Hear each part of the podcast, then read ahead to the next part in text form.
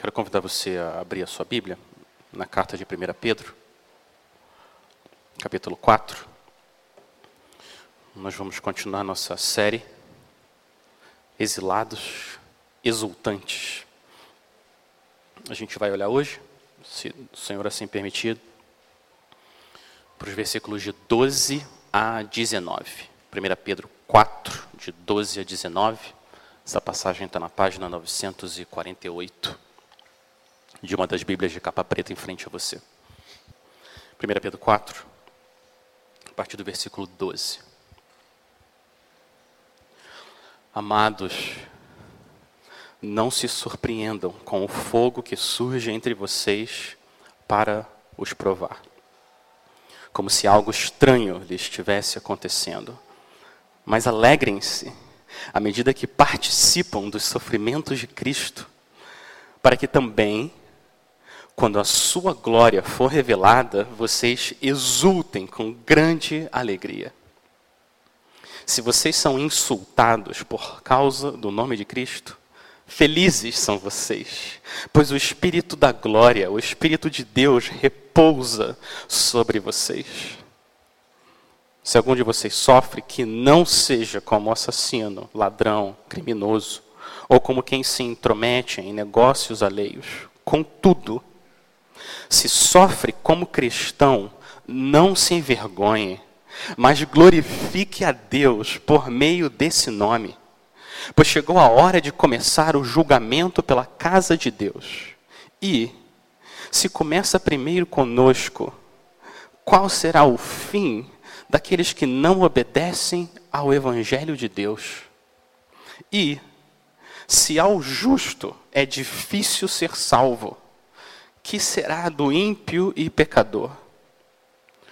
Por isso mesmo, aqueles que sofrem de acordo com a vontade de Deus devem confiar sua vida ao seu fiel Criador e praticar o bem. Vamos orar? Senhor, Senhor, Deus compassivo e bondoso, tardio em irar-se e grande em misericórdia e fidelidade. O Senhor é o Deus que guarda a misericórdia em mil gerações. O Senhor é o Deus que perdoa a maldade, a transgressão e o pecado, ainda que o Senhor não inocente o culpado. O nosso Senhor Jesus disse que nem só de pão viverá o homem, mas de toda palavra que procede da boca de Deus. O Espírito Santo alimenta o teu povo com a estrela da manhã, Cordeiro Santo, o pão da vida. O Senhor faz a luz resplandecer das trevas. Senhor, resplandece em nosso coração com a iluminação do conhecimento da tua glória na face de Jesus Cristo. Glorifica o teu nome, fazendo cada um de nós confiar mais e se entregar mais ao Senhor, o nosso fiel Criador. Esse é o nosso pedido, no nome dEle. Amém. E amém. Se Deus é bom e se Ele é soberano, por que, que você precisa sofrer? Porque se Ele é bom, Ele deseja o seu bem. E se Ele é soberano, Ele controla tudo que acontece no universo, na sua vida. É por isso que Ele é Deus, porque Ele é soberano. Então, por quê? Por quê? Se Deus é bom e soberano, eu preciso passar por tribulações, aflições, injustiças, ser maltratado, dor, doença, morte. Por quê? Porque se Ele é bom, ele não deveria querer evitar essas coisas? E se ele é soberano, ele não tem poder para evitar essas coisas? Então, por quê? Por que, que Deus, sendo bom e soberano, eu sofro? É mais fácil responder essa pergunta para os não cristãos. É mais fácil porque Deus é justo, todos nós somos injustos, Deus não pode contrariar Ele próprio, a justiça dele. Então, o que todos merecem é o julgamento de Deus. É mais fácil explicar o sofrimento no caso dos não cristãos. Agora pensa no povo precioso do Senhor, os crentes. Por que eles sofrem se tudo que eles fizeram de mal já foi pago na cruz? Toda dívida paga, não sobrou nada. Por que, que eles ainda sofrem? Por que você precisa sofrer? Se sua injustiça já foi paga pelo Filho de Deus. Parece, parece que a soberania do Criador e o sofrimento do cristão andam em direções opostas, mas na verdade, na verdade, essas duas, essa, essa, esses dois fatos são amigos que andam sempre de mão dada para o mesmo, mesmo lugar. Quando a gente entende que a soberania de Deus não é um problema para o meu sofrimento, mas um refúgio no sofrimento, é como se as portas da alegria, do amor e da paz fossem abertas para nós. E é isso que Pedro está fazendo aqui nessa passagem. Ele está mostrando para a gente que o sofrimento e a soberania são elos inseparáveis na corrente de graça que o Senhor nos dá através de Cristo. Como que essa verdade afeta todo o nosso ser. Olha como ele começa. Ele começa nos lembrando qual deve ser a nossa reação. Qual é a nossa reação quando a gente precisa atravessar o fogo da provação? Qual é a nossa reação? Versículo 12. Amados, não se surpreendam. Não se surpreendam com o fogo que surge entre vocês para prová-los. Como se algo estranho estivesse acontecendo. O sofrimento é o esperado e não a exceção. O normal na vida cristã é sofrer. Conforto na vida cristã é anormal, não é o comum.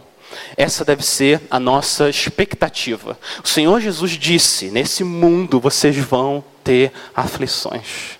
João 16, 33. Ele disse: que para a gente seguir a Ele, a gente precisa carregar a nossa cruz, ou seja, morte, para poder seguir o Rei dos Reis. Ele disse: olha o que o Senhor Jesus disse. Se chamaram o dono da casa, ele próprio, chamaram o dono da casa de Beuzebu. O dono da casa, chamam ele de Beuzebu o Senhor diz para nós: quanto mais os membros da sua casa. Então, quando a aprovação chega na sua vida, a nossa reação não deve ser surpresa, como se alguma coisa estranha tivesse acontecendo. Agora que eu estou seguindo o Senhor. Não, é normal. O que está acontecendo é absolutamente normal. E olha o propósito. Olha o propósito. O texto diz: o propósito é nos provar. Versículo 12. Não se surpreenda com o fogo que surge entre vocês para prová-los, para refinar, purificar a sua fé, que é mais valiosa do que ouro. Olha para o ouro. Você tem uma barra de ouro impura, ela passa, ela atravessa o fogo, e do outro lado do fogo, ela está mais pura. Ouro mais puro é exatamente o que acontece com a sua fé. A sua fé entra com impurezas, na fornalha da aflição, e quando ela sai, mais limpa, mais pura, menos fé em você mesmo e mais fé nele, mais limpa. É isso que a aprovação faz cada um de nós. Menos confiança em si próprio, mais confiança no Salvador. Então Deus usa as provações na sua vida para queimar as impurezas da sua fé, para você se alegrar menos nas coisas do mundo e mais no Senhor.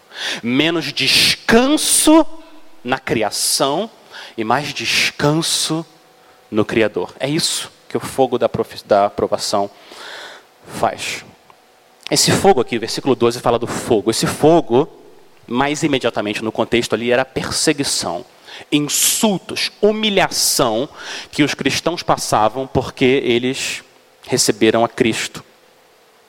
Mas esse princípio que Pedro está colocando aqui vale para todos os tipos de provação, todos. Às vezes a sua vida parece que está um mar mais calmo, às vezes.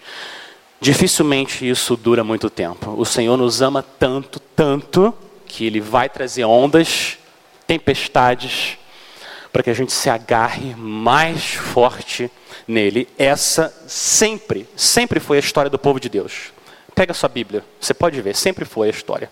No começo, olha, Abel, o que, que acontece com Abel?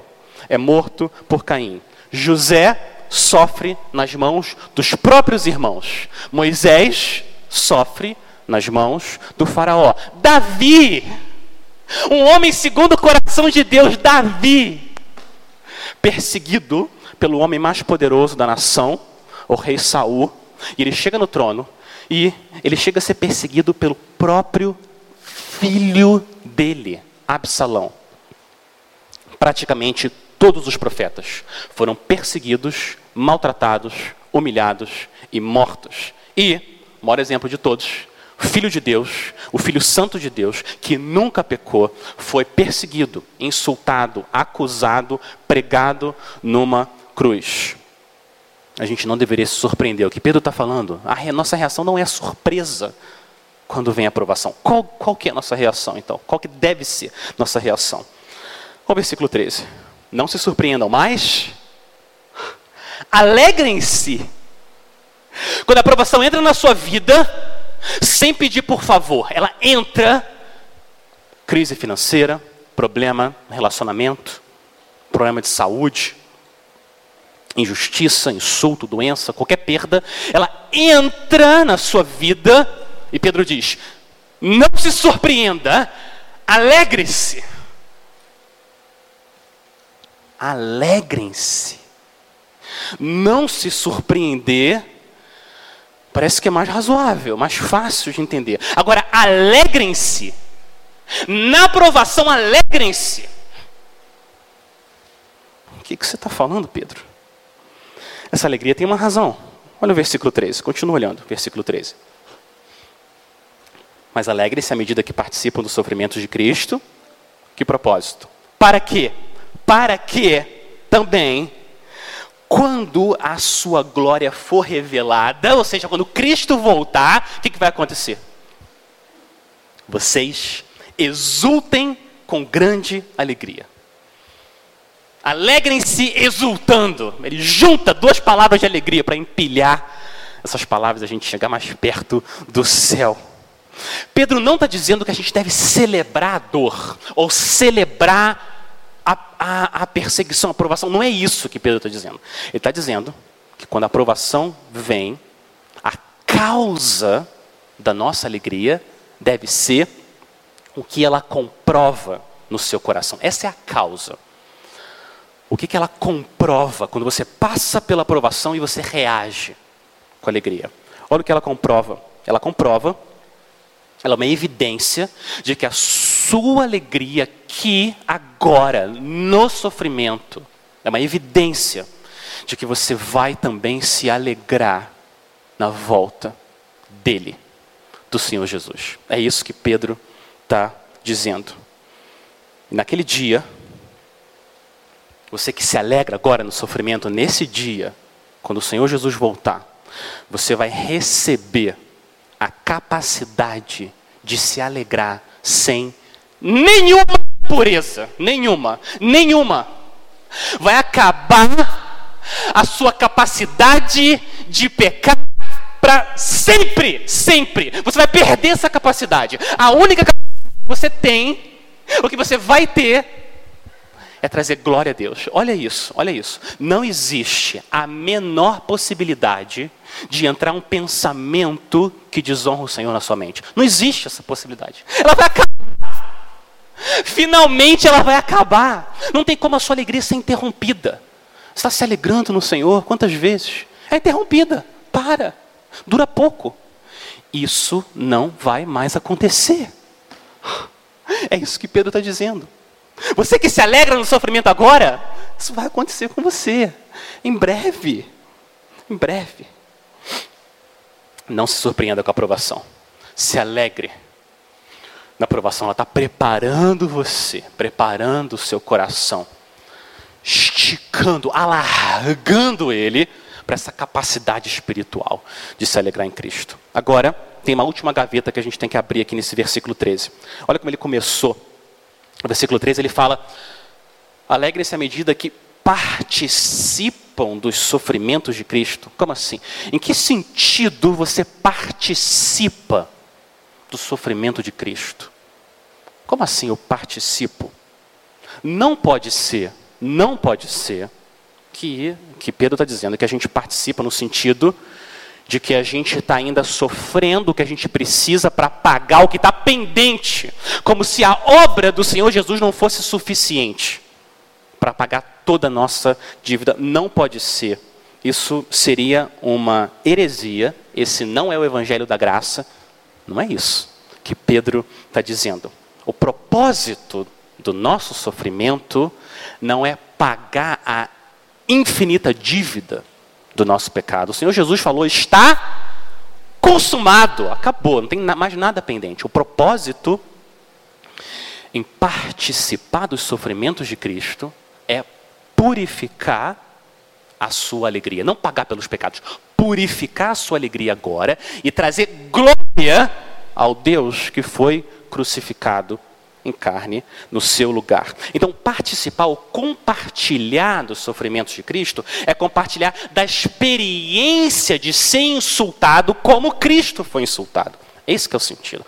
Participar ou compartilhar dos sofrimentos de Cristo é experimentar numa escala bem menor os insultos, a oposição que o seu Salvador experimentou. Esse é o privilégio o apóstolo Paulo diz que isso é um privilégio que Deus dá para o povo dele, sofrer por causa de Cristo. Então, versículo 12, reação, aprovação. Versículo 13, resposta, aprovação. Agora, o versículo 14 é o resultado, aprovação. Resultado da aprovação.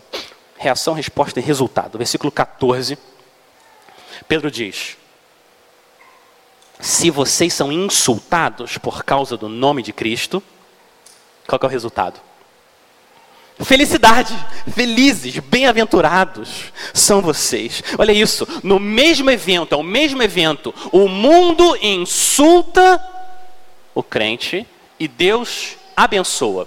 Insultado pelo mundo, abençoado por Deus. No mesmo evento. Quem é poderoso para fazer algo assim?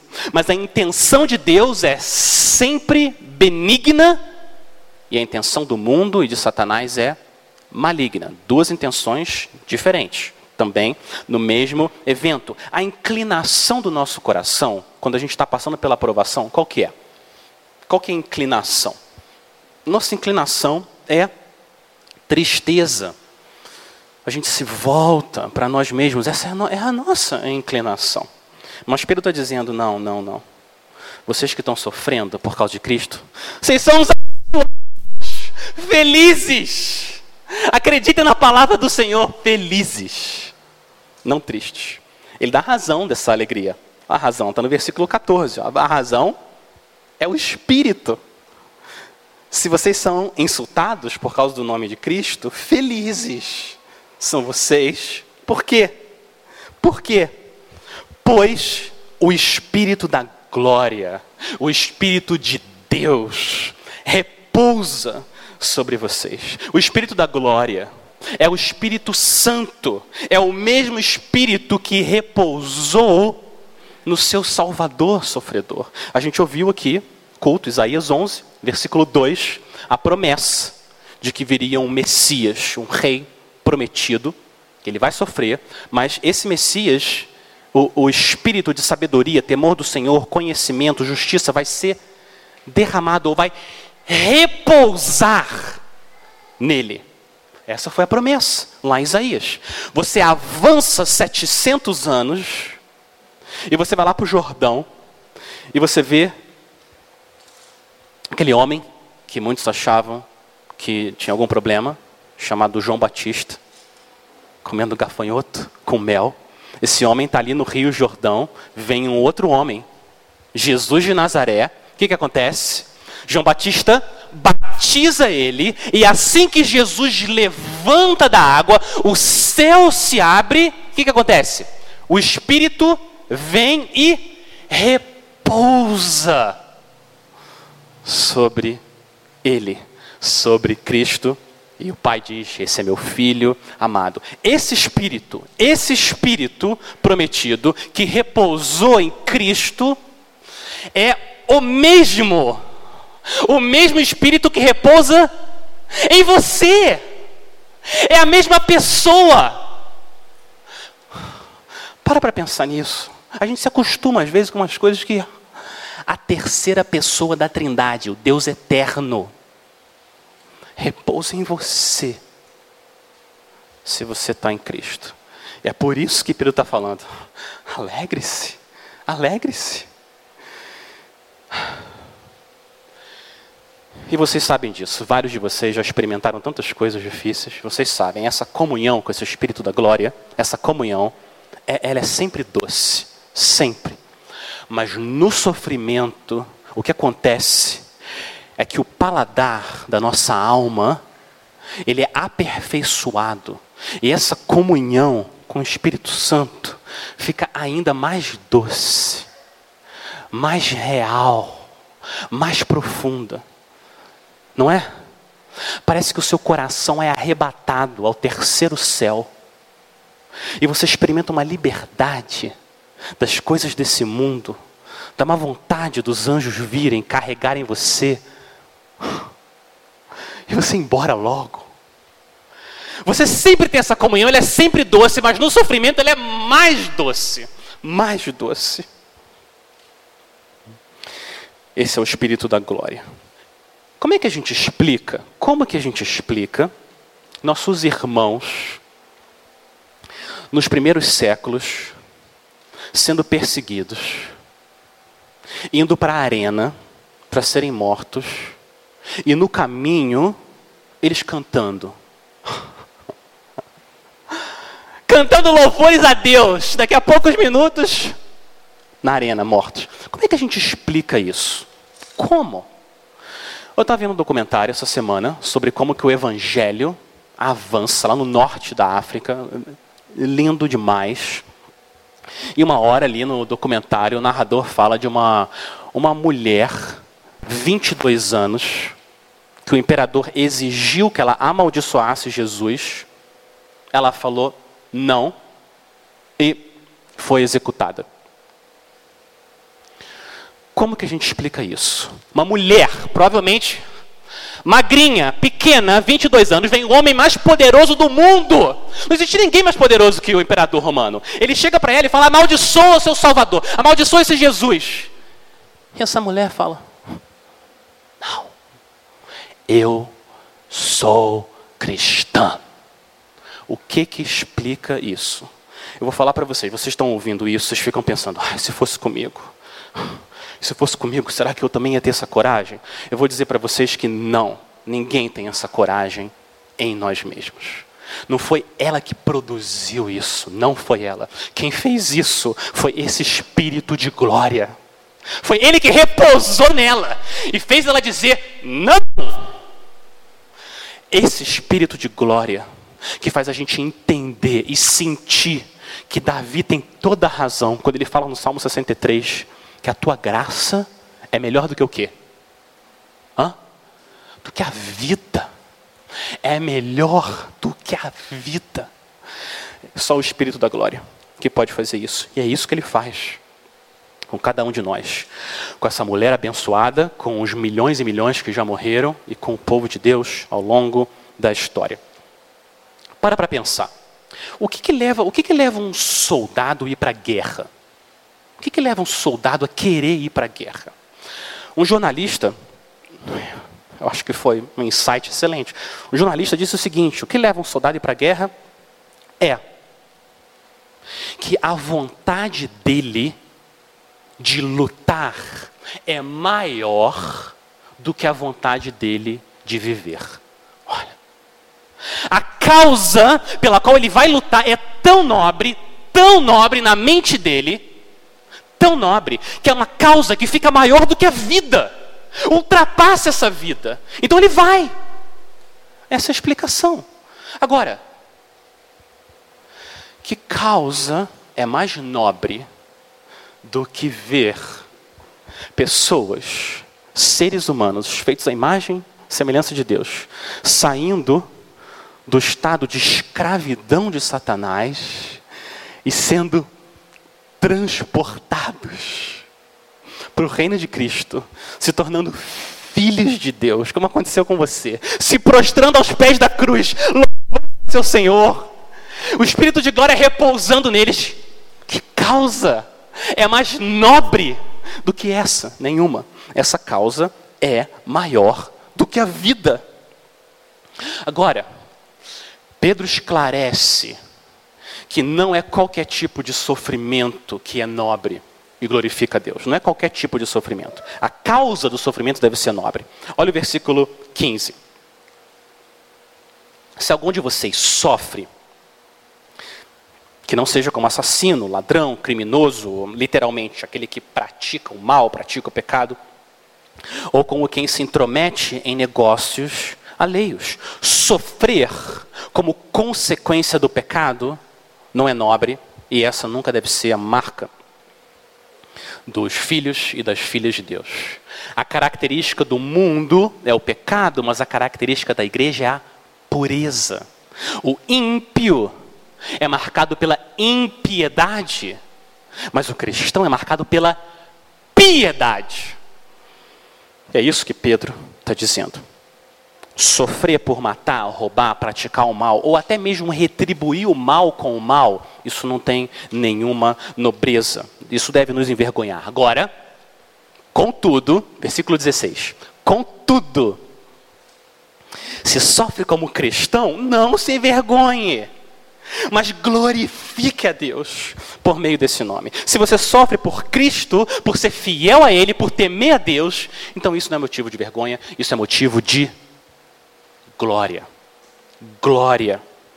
É a terceira vez, não sei se vocês sabem disso, mas é a terceira vez que a palavra cristão aparece na Bíblia. E ela só aparece três vezes, na Bíblia inteira. Três vezes só, a palavra cristão. A primeira vez, falar em Atos, capítulo 11, versículo 26, quando os pagãos e os judeus olham para aquela reunião dos adoradores de Cristo e começam a chamar eles de cristãos, numa atitude de desprezo e deboche.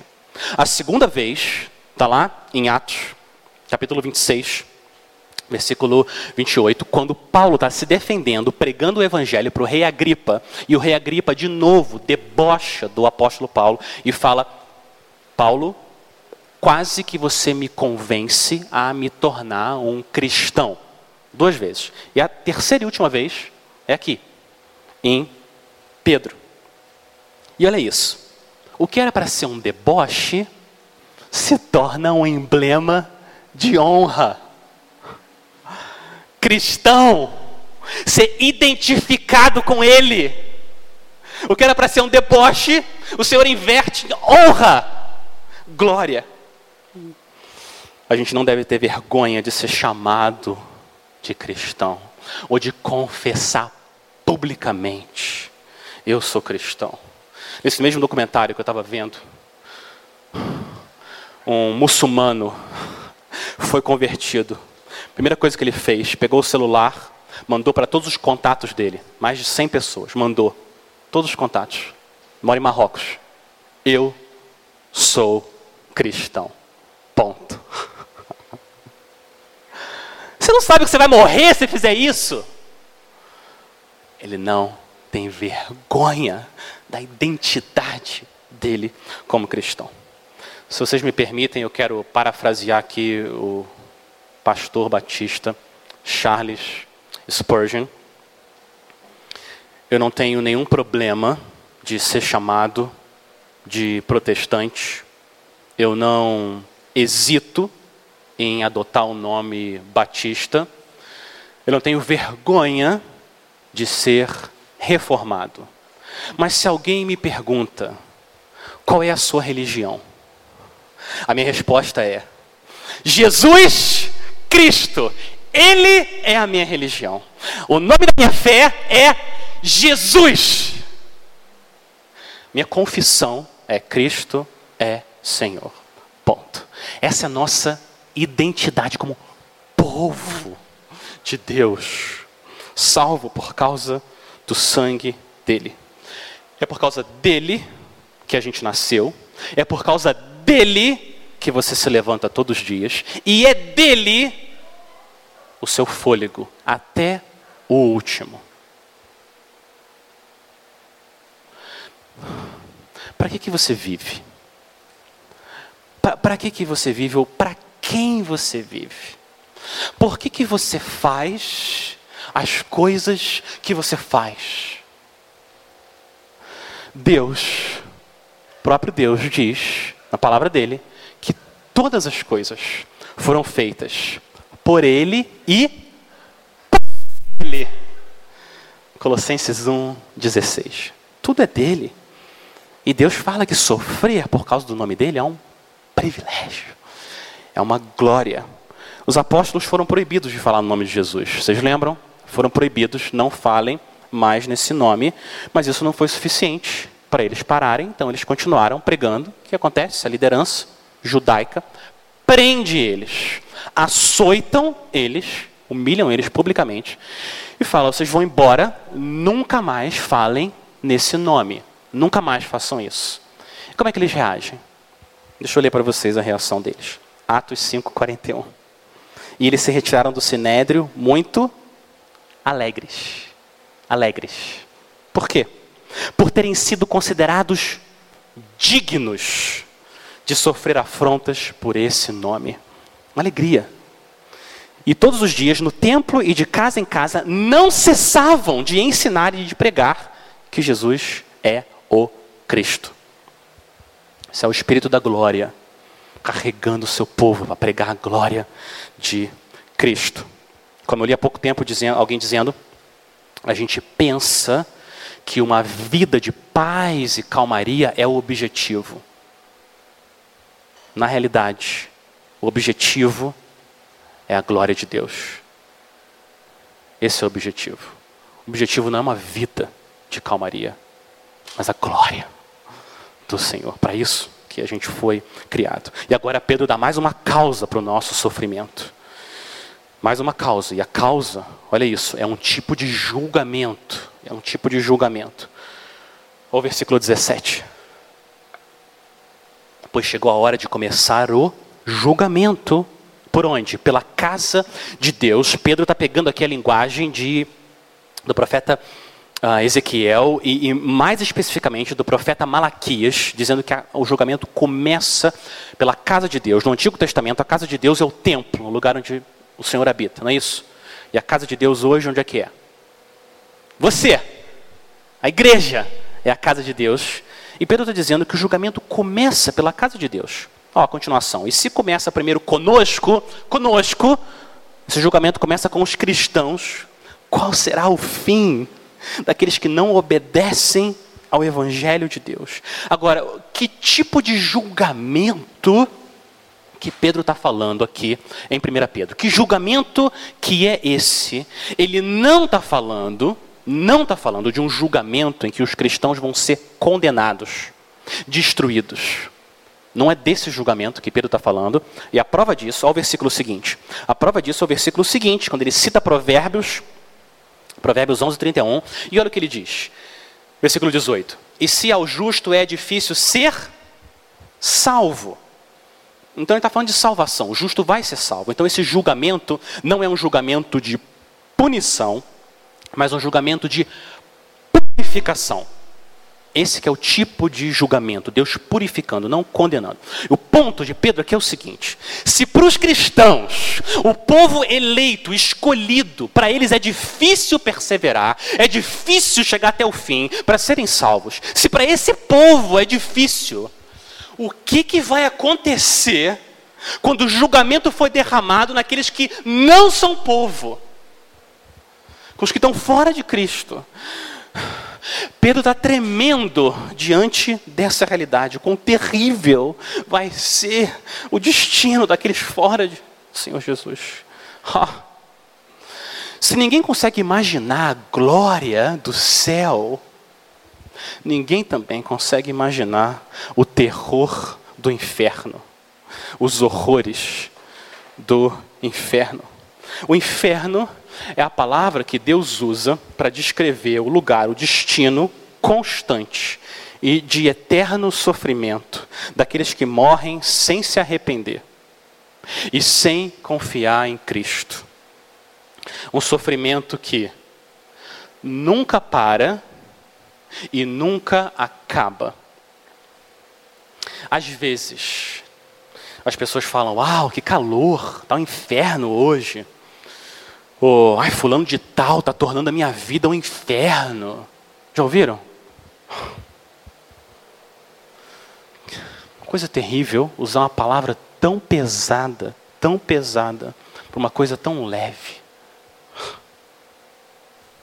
Jesus e os apóstolos falam do inferno como um lugar de completa escuridão, uma prisão, um lugar onde há choro e ranger de dentes, é como um lago de fogo, um lugar de tormento, onde Deus age na sua ira completa, sem nenhuma graça ou misericórdia. E esse lugar, as pessoas que estão lá, não existe nenhuma esperança que isso termine. É assim que a Bíblia descreve as imagens que a Bíblia usa para aqueles que, como Pedro fala, não obedecem ao Evangelho. Não existe nada mais terrível e horrível do que a realidade do inferno, esse sofrimento constante daqueles que morrem sem Cristo. Não é à toa que até alguém como John Stott, pastor cristão, escreveu vários livros, até ele não aguentou essa ideia de uma punição eterna, ele recuou e acabou negando essa realidade de que o inferno é uma realidade eterna, de sofrimento eterno. E se você para para pensar, a Bíblia é clara, mas dá para entender por que, que algumas pessoas não aguentam, não suportam sustentar esse pensamento tão terrível. Mas eu quero dizer para todos vocês aqui hoje que existe um caminho de escape. Ou só, mas ele existe. E o nome desse caminho é Cristo. Cristo. Se você confessa a Ele que os seus pecados merecem sim o inferno, é a condenação eterna. E Ele sofreu a ira que você merece lá na cruz. A promessa é que você escapa do, do inferno e vive com o espírito de glória, com o Senhor da glória. Essa é a promessa. Quando você confia que Ele absorveu a ira de Deus no seu lugar, Ele se torna sua fonte de alegria. Você vai a Cristo como uma criança, sem nada para oferecer a não ser o seu pecado, e recebe a Ele como a sua fonte de alegria. E você faz isso, e no mesmo segundo, acabou. O inferno não é mais uma realidade para você. Olha o que o Senhor Jesus falou em Mateus 10, 28. Não temam, não temam os que matam o corpo, mas não podem matar a alma.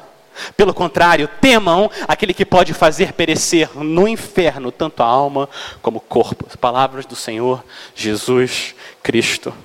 E quando você está em Cristo, o seu sofrimento não é uma punição, mas uma purificação. O seu sofrimento não é um sinal da ausência de Deus, mas um sinal da presença de Deus, purificando a sua fé nele, limpando você, preparando o seu espírito para se encontrar com ele.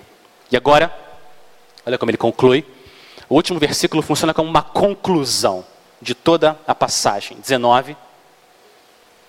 Por isso mesmo, aqueles que sofrem de acordo com a vontade de Deus devem confiar, confiar sua vida ao seu fiel Criador e praticar o bem.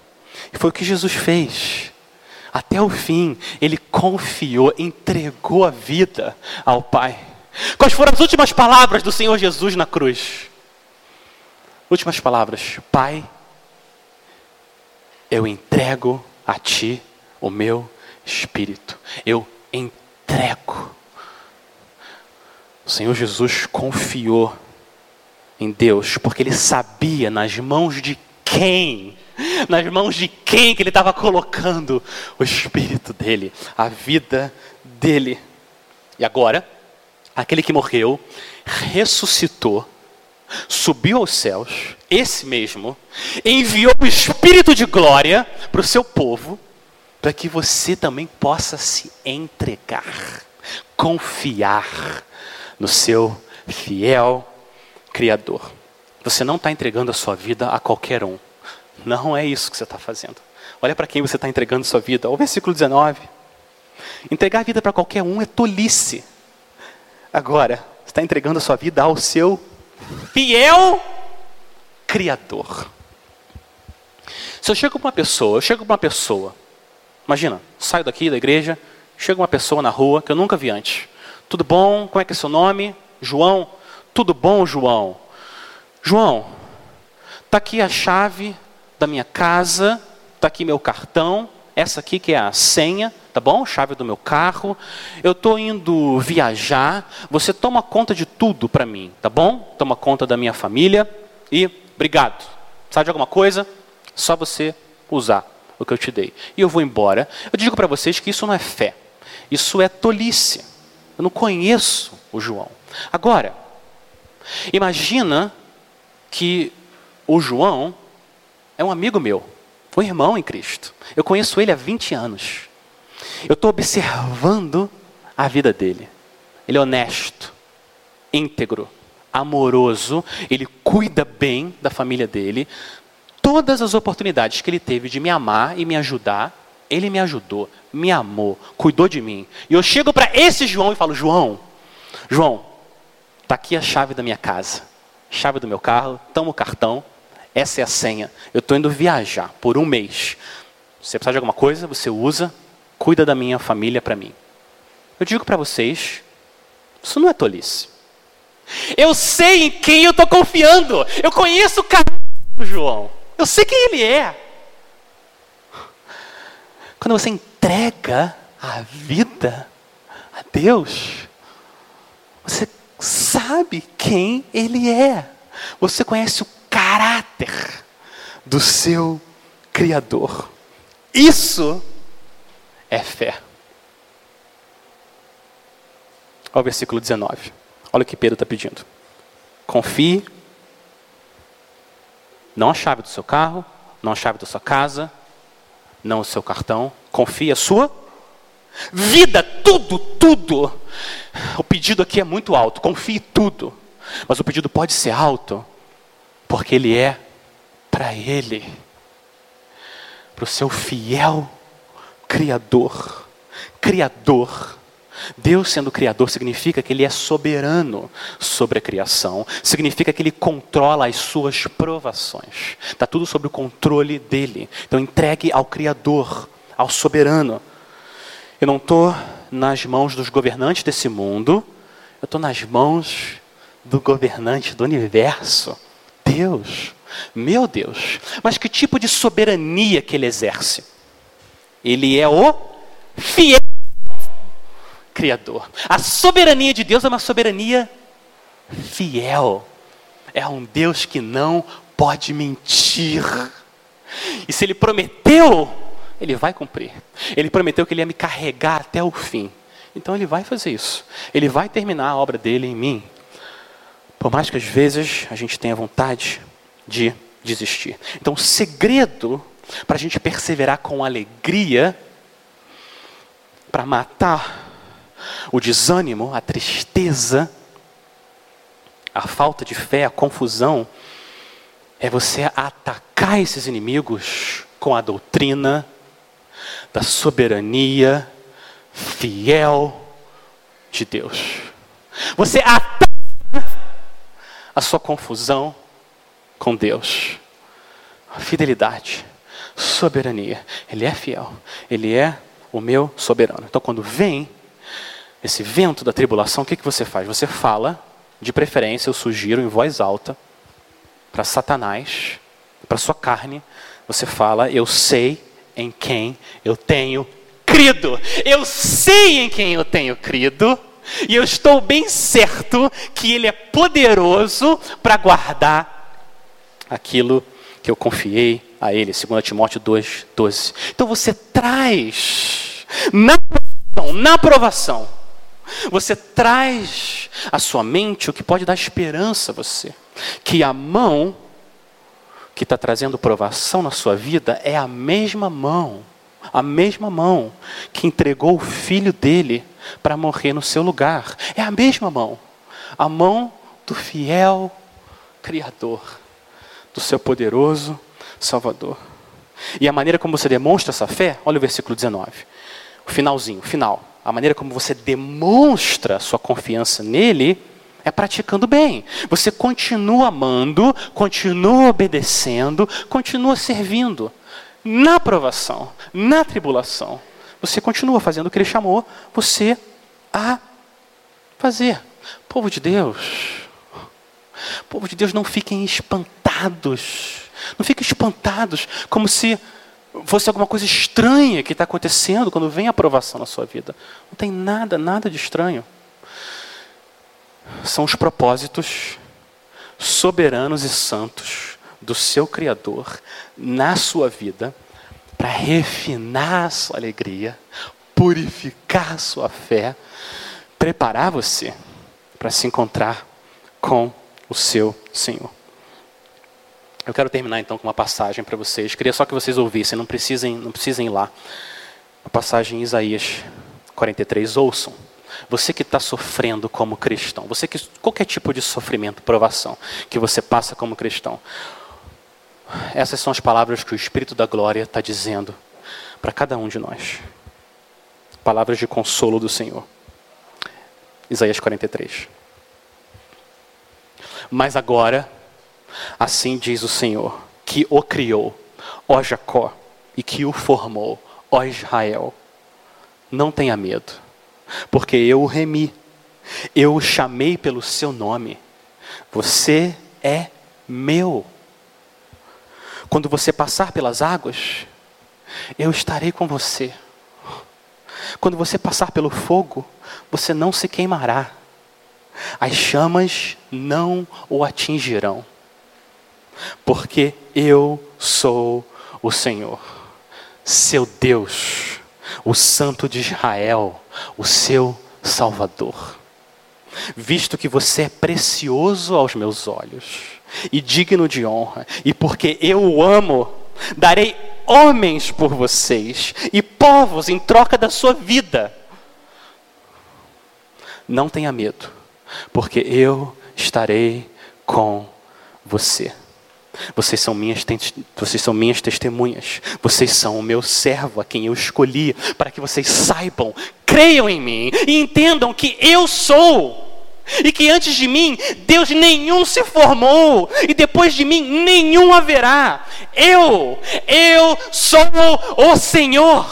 Fora de mim, não há Salvador. Eu, eu mesmo Sou eu que apago as suas transgressões, por amor de mim, dos pecados que você cometeu.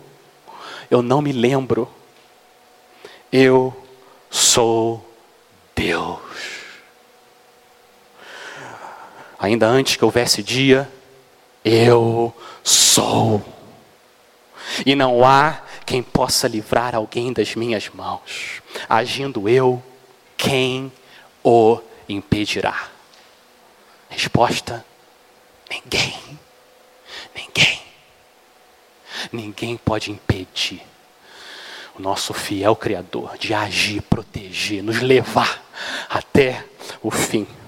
Igreja, igreja, o Espírito de glória repousa sobre vocês. Então alegrem-se, alegrem-se por causa desse Espírito de glória.